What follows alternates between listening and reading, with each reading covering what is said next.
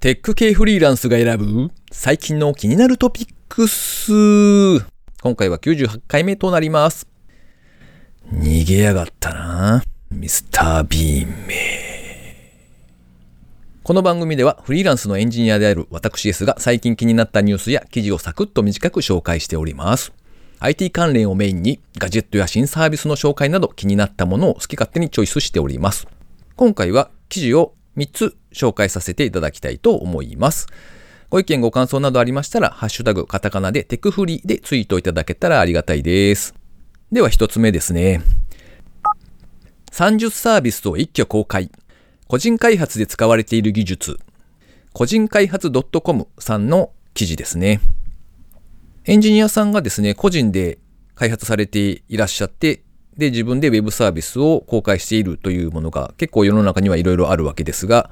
えーその中で30サービスをですね、紹介しているという記事です。で、裏側でどんな技術が使われているのかみたいなところまでですね、紹介されているので、なかなか参考になりますね。フレームワークですとか、もしくはインフラでどういうサーバー使ってるかとかですね、そのあたりもきちんと書かれているので、ああ最近はこういうものをやっぱりよく使われてるんだな、みたいなトレンドが分かっておすすめです。では次ですね。とうとう、アプリでトイレを呼べるトイレ一体型の車を開発。ビジネスインスピレーションメディアアンプさんの記事ですね。とうとうですね、あの、トイレの TOTO さんですが、CS の2020にてスマートフォンアプリを通じてトイレ一体型の車を呼ぶことができるサービスを発表されたんだそうです。実際にこのサービスを展開されるのはですね、アメリカのスタートアップ企業で Good2Go っていう会社さんだそうですね。ここに TOTO が出資をされたということだそうです。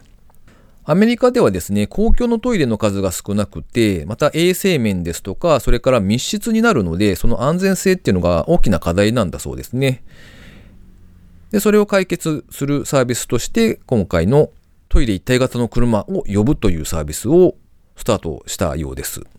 アメリカの大手スーパー、それから飲食店、自治体からの問い合わせも増加していて、快適なモバイルトイレの実証試験も進行中だそうですね。将来的には誰もが快適なトイレをアプリで呼べるサービスを目指していくということだそうです。トイレに行くというのはわかるんですが、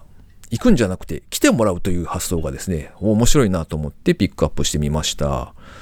逆にですね、普通にトイレ探すアプリとかってあるんじゃないのと思って探してみたらやっぱりありましたね。トイレ情報共有マップくんというのがスマホのアプリであるようです。では最後3つ目ですね。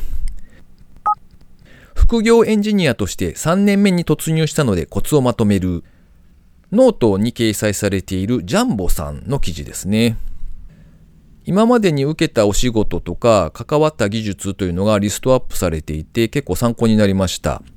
まあ、読んでいてですね、この人すげえなとこう自分のスキルの低さというか未熟さにむせびなくというのは大げさですが、まあそんなちょっと悲しい気持ちにはななるんですが、皆さんもまあ注意しながらですね、見ていただけたらと思います。で、印象的なフレーズがですね、単価を上げることにも臆病にならないでください。自分を安く売りすぎることは市場にも迷惑をかけます。というふうに書かれていまして、あの単価交渉のあたりだったんですが、ああ、そうか、確かにあまり安請け合いをするとですね、それが世の中の流れの一端にもなってしまうかもしれないということですよね。で、仕事の取り方としてはですね、知り合い経由とそれ以外が7対3ぐらいということで、やはりこう知人からのつてみたいなことが結構多いようですね。で、面白かったのがその方法として、イエンタで会った人に営業をかけるというのが最初に上がっておりまして、イエンタっていうのはあのビジネス関係のこう人脈を作っていくというアプリというかサービスなんですよね。えー調べるまで知らなかったんですけど、まあそういうのがあるらしくて、ところが残念なことに、ほぼ東京のみで展開されているようで、お地方の人使えないじゃん、みたいな、ちょっと残念な結果でありました。で、二つ目がですね、タイムチケットでチケットを買ってくれた人から依頼される。それから三つ目、ツイッターで声をかけられる。で、四つ目、勉強会でお願いされるというふうに書かれておりました。結局のところですね、その後に書かれていた、どれもキータなどのアウトプットを見てくれている人が多く、逆にこれがないと案件発生しないのでは？っていうふうにあったんですよね。まあ、要するにここがやっぱり一番重要なのかなというふうに思いながら読んでおりました。それからですね、まあ、こう記事結構ボリュームあったんですけど、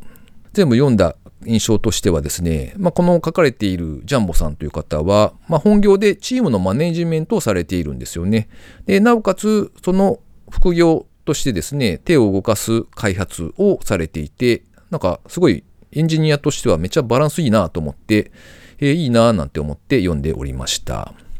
最後の方にはですね、副業を始めた理由みたいなことが書かれていて、そういうエモパートですね、もあって、なかなかおすすめの記事です。ということで今回は以上3つ紹介させていただきました。えー、最後に個人的な近況なんぞお話ししておりますけれども、えー、1月からですね、フルリモートのお仕事になったので、これはいい加減ですね、体を動かすという習慣を身につけないとやばいなと思って、あの、とりあえずですね、適当に走ってみるというのをですね、始めてみました。なんじゃそりゃと思われるかもしれませんが、まあ、あの、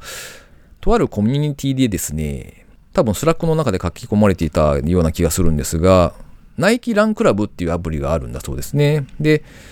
その存在を知ったので、へえと思って使ってみたんですけど、これがなかなかすごいいいんですよ。あの、コースがいろいろと選べるんですけども、まずは10分のショートランみたいなのがあったので、おこれだと思って試してみたんですね。で、スタートすると、時間の計測というか、まあ、カウントが始まってですね、それと同時に音声でアナウンスが流れてくるんですよ。で、女性の声で走り方というか、まあ、いろいろと声をかけてくれるんですが、これがですね、結構、なんというか、褒め上手。褒め上手なんですね。なので、えー、こう、なんかすごい、おやったぜというか、すごい満足感が得られるので、なかなか良いですよ。一度お試しいただけたらと思います。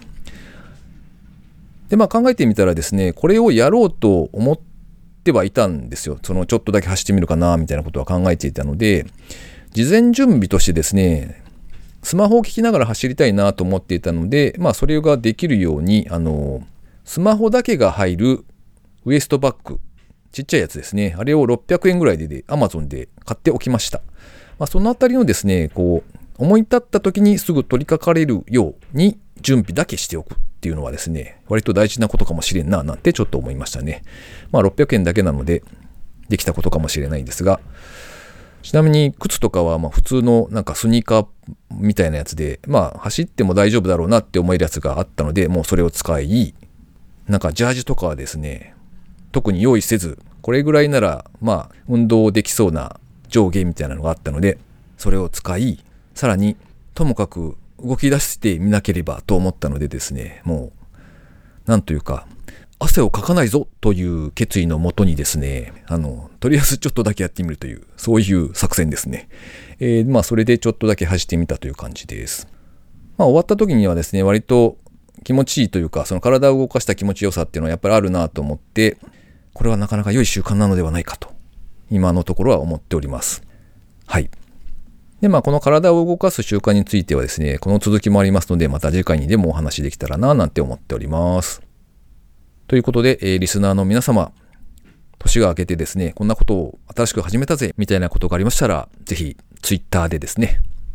お知らせいただけたらと思います。この番組へのご意見ご感想など絶賛募集中です。ツイッターにてハッシュタグカタカナでテクフリをつけてつぶやいていただくか、ショーノートのリンクからですね、投稿フォームがありますのでそちらからメッセージを送りいただけたらありがたいです。スマホ用にですね、ポッドキャスト用の無料アプリがありますので、そちらで購読みたいなことをしていただくとですね、毎回自動的に配信されるようになって便利。ああ、便利だ。ってなりますのでおすすめです。それから pixivFANBOX にて毎月100円の有料サポーターさんを募集しております。サポーターさんだけが聞けるおまけの音声などもありますので、もしよかったらですね、ご支援をいただけたらありがたいです。というわけで、そろそろお仕事も本格的にですね、始まった今日この頃ではなかろうかと思いますが、皆さんいかがですか？えー、僕の方はですね、フルリモートワークなのはいいんですが、だいぶ、こう、焦りがあります。仕事が忙しい感があってですね、わあああ、あみたいな感じですね。えー、ということで、えー、頑張っていきましょう。最後までお聴きいただきありがとうございました。それではまた、失礼します。